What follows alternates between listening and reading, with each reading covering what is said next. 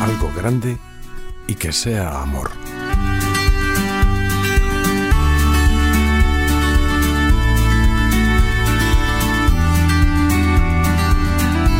La vocación cristiana. Encuentro, respuesta, fidelidad.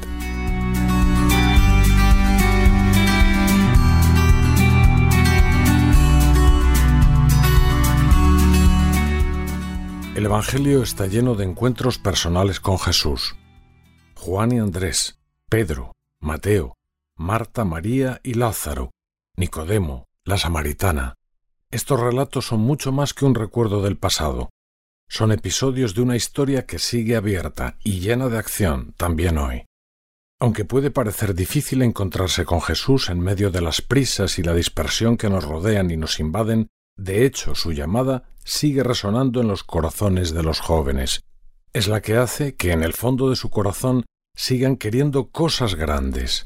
Quieren que se detenga la injusticia, señalaba Benedicto XVI, quieren que se superen las desigualdades y que todos participen en los bienes de la tierra. Quieren que los oprimidos obtengan la libertad. Quieren cosas grandes. Quieren cosas buenas.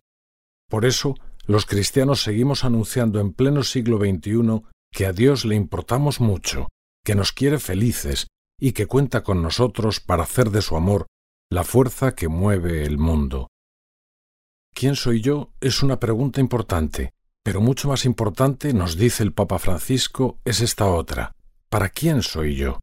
Nuestra identidad tiene sus raíces en lo que hemos recibido, pero toma su forma sobre todo del amor al que dedicamos nuestra vida.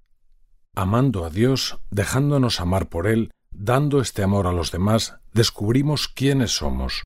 La serie de artículos que se recogen en este libro quiere ser una ayuda para hacer este descubrimiento.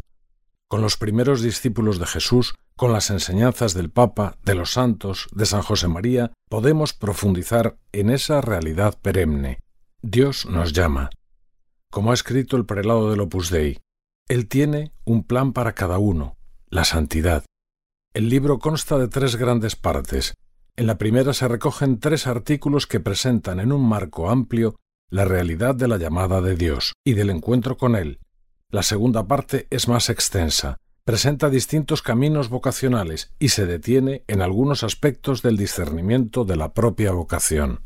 Finalmente, la tercera parte está dirigida a aquellas personas que llevan ya algunos años siguiendo al Señor es una invitación a contemplar, con memoria agradecida, la belleza de una vida siguiendo a Cristo. San José María recordaba cómo, con apenas 16 años, descubrió que el corazón le pedía algo grande y que fuese amor. Ojalá también nosotros podamos descubrir y redescubrir, porque el amor es siempre joven, siempre sorprendente, algo grande y que sea amor.